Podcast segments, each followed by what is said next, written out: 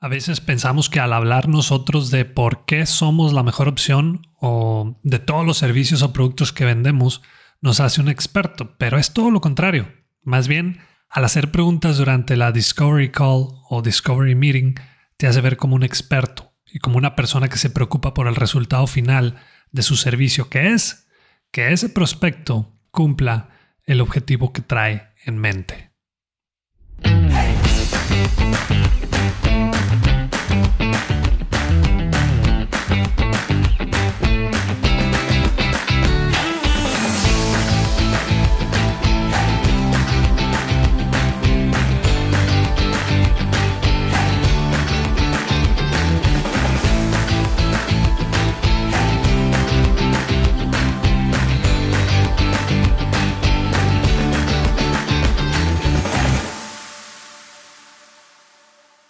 Bienvenido una vez más al podcast Bueno, Bonito y Valioso. Este es el episodio 105. Yo soy Daniel Rodríguez de la Vega, TED Speaker, conferencista internacional, fundador de Creces, host de este podcast y quiero enseñarte todo lo que sé sobre cómo encontrar tu valor en el mercado para que de una vez por todas dejes de competir en precio. Cada vez que una persona o cliente prospecto te llama, te emocionas porque piensas que puede ser una venta. Como lo he dicho en otros episodios, a mí en el pasado persona que me hablaba, persona con la que quería trabajar. Incluso hay gente que me dice, Daniel, yo le puedo vender a cualquiera. Y la verdad es que las ventas no se trata de eso. No se trata de venderle a cada persona que se nos pone enfrente. Y ahí te va por qué. Me imagino que te ha pasado que gente llega a tu negocio, vamos a suponer que es una ferretería, y te pide cuatro tuercas. Te paga, le das las tuercas y al rato regresa ese cliente para decirte que no eran las tuercas que necesitaba. Bueno, pues eso no solamente sucede en el tema de productos, sino también al vender servicios. El cliente no siempre sabe lo que quiere y tampoco lo que necesita. Es por eso que siempre hago hincapié en que debes de hacer preguntas de calidad con tu prospecto para que le puedas ofrecer la mejor solución posible. No todos los clientes son iguales y no todos tienen la misma necesidad o problema. A esas preguntas que hacemos en la primera reunión se le llama Discovery Call o en español calificación de clientes. Prácticamente viene siendo esa llamada o reunión inicial entre tú, que eres el vendedor, y un cliente prospecto, con la intención de obtener más información sobre la necesidad o el problema al que se enfrenta esa persona. El propósito es recopilar información y calificar al cliente prospecto para saber si somos el uno para el otro. Por eso, hoy voy a hablar de esas preguntas que yo utilizo, que he recomendado a otras personas utilizar y que no deben de faltar en la primera reunión, videollamada o llamada con tu prospecto para poder ofrecer la mejor alternativa a esa persona. Nada más quiero darte tres recomendaciones antes. No necesitas hacer todas las preguntas. Busca que la conversación salga de la manera más natural posible y que no suenes como una maquinita. Y por último, toma notas mientras estés en la conversación con ese prospecto. Estas primeras preguntas son mm, para cuando no conoces a ese prospecto y solo te citó en su oficina. Primero, ¿en qué negocio te encuentras? ¿Cuánto tiempo tienes con tu empresa? ¿Cuáles son tus productos o servicios más vendidos? ¿Qué otros productos o servicios ofreces? Estas preguntas solo hay que hacerlas cuando no conoces al prospecto, porque si sabes quién es y si también conoces la empresa, esa información está en Internet y la debes de haber averiguado por tu parte antes de la cita. Porque si no lo haces, te vas a ver muy mal, así como una persona que no está realmente interesado en ese prospecto. De ahí te vas a las preguntas de sus clientes. ¿Quiénes son tus clientes principales? ¿Cómo describirías a tu cliente ideal? Estas preguntas son importantes porque lo que tú le vas a ofrecer a ese cliente va también enfocado a quién le vende esa persona o empresa. Acuérdate que no vendes productos o servicios, sino el fin último de ellos. La tercera parte va enfocada en la industria. ¿Qué cambios ves o has notado en tu industria y que están afectando tu negocio? ¿Vienen algunos nuevos cambios en tu industria y por lo cual deberías de estar preocupado o preparado? ¿Cuándo o a quién le conviene hacer este tipo de preguntas? Puede ser a los diseñadores o a los de la industria creativa, también aplica para esos vendedores de insumos agrícolas, entre otros. Ahora, vámonos al área de la competencia. Ya saben que no soy muy fan de enfocarnos en la competencia porque luego descuidamos al actor principal, que es el consumidor. Pero sí es importante saber a qué nos enfrentamos. ¿Quiénes son tu competencia principal en tu industria? ¿Quién dirías que es tu competencia más fuerte y por qué?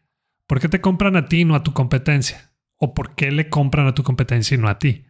¿Hay alguna marca o competencia que admires y por qué?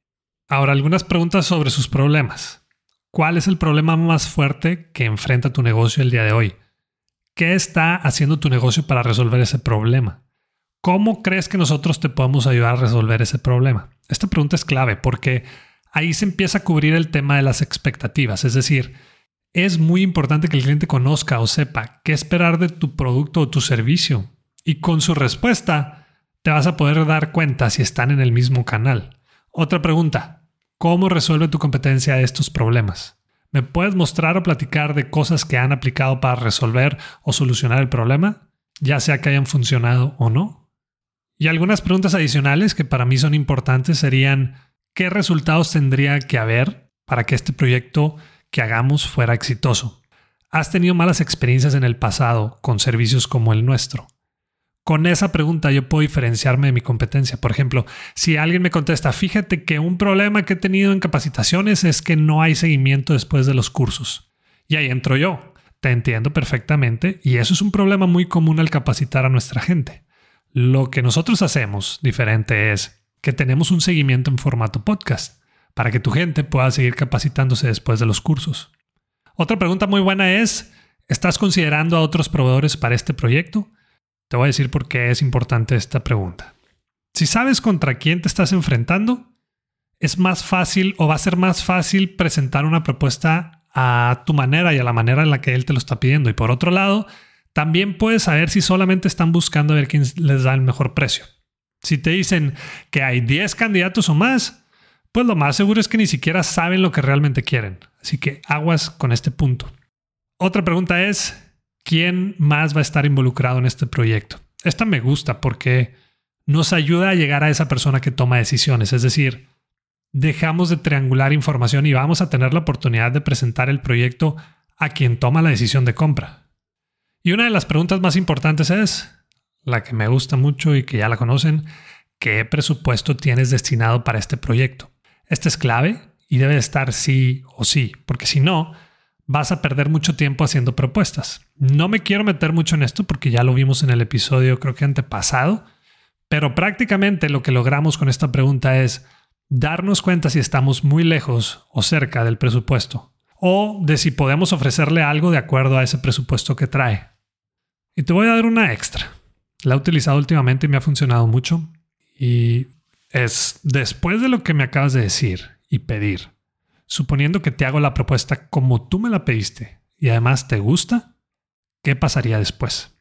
Lo que estoy buscando con esta pregunta es obvio que me dé la información necesaria para hacer la mejor propuesta y segundo, que vea que realmente estoy interesado en trabajar con ellos.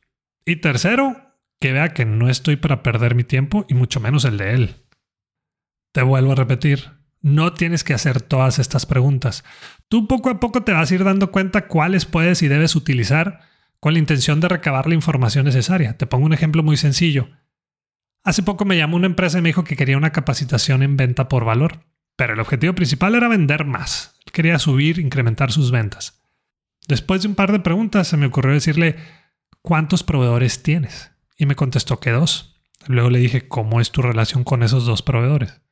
Y me contesta, la verdad es que no andamos muy bien, porque con uno hemos quedado mal en cuanto a pagos y la otra, pues no es un proveedor muy seguro. Ok, le dije. Entonces ahí hay un problema que no se va a resolver con mi capacitación.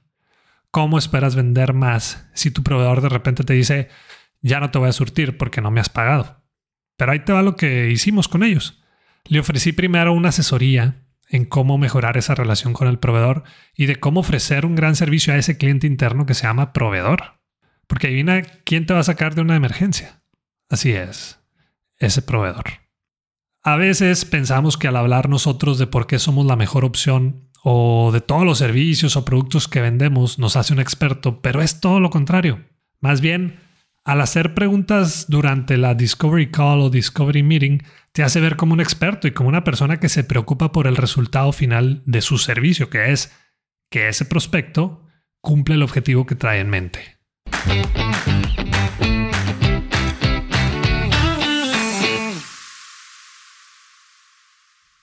Seamos realistas. Toda la información que podamos tomar en un curso, taller o conferencia lo podemos encontrar en Internet, YouTube u otra plataforma, pero ¿cuál es la ventaja de pagar por uno de ellos? El tiempo.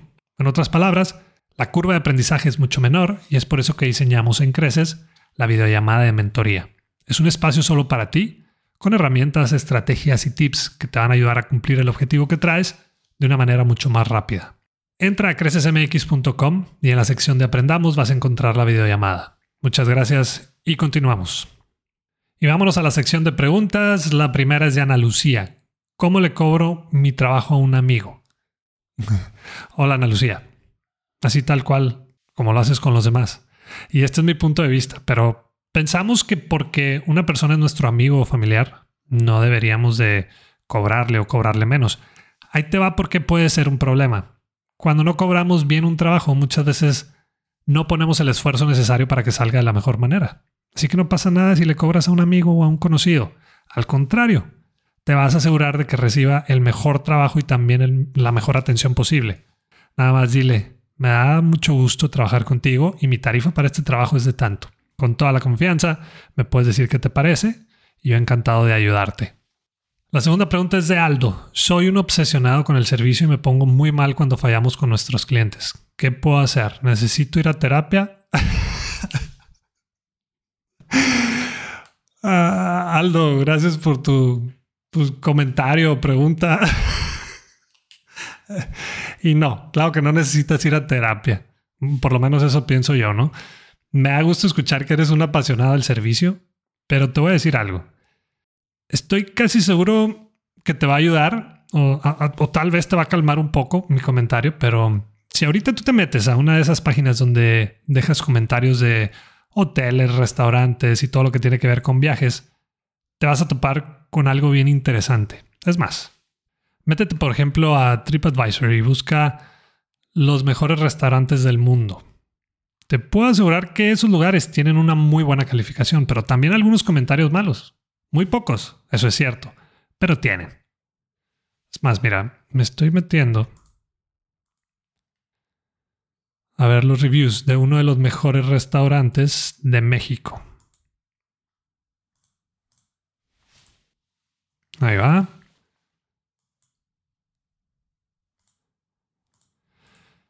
Fíjate, de más de 2.600 opiniones, 1951 fueron excelentes, 140 fueron regulares, 73 malos y 89 pésimos.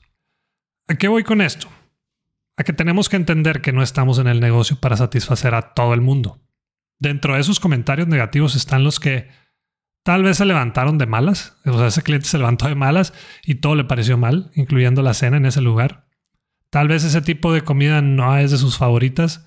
A lo mejor no le gustó que el personal del restaurante anduviera de tan buena actitud. Porque pues a lo mejor él o ella es una persona más tranquila. A lo mejor ese día el mesero también tuvo un mal día o, tal vez el cocinero y, no dio su mejor esfuerzo y así la lista puede seguir. No te preocupes si algún día tú o tu gente cometen algún error. Eso es normal y va a pasar en el mejor restaurante del mundo o hotel del mundo. Que ahora que no te pase a ti, pues hay que aceptar el error, hay que pedir disculpas y hay que seguir adelante. Y hasta aquí un episodio más. Si te ha gustado y servido este podcast y además quieres ayudarme a que más personas puedan cobrar un precio justo por su trabajo o servicio, que puedan vivir de lo que les apasiona y además encontrar su valor en el mercado, te pido de favor que te suscribas a este podcast, que le des clic en la campanita, que nos califiques con 5 estrellas en Spotify o que nos dejes una reseña en Apple Podcast y que también compartas los episodios con tus conocidos y en tus redes sociales. Y la próxima vez que te digan por qué tan caro, muéstrate de acuerdo y acepta lo que vales con dignidad y seguridad. Si quieres saber qué contestar después, no dejes de escuchar bueno, bonito y valioso.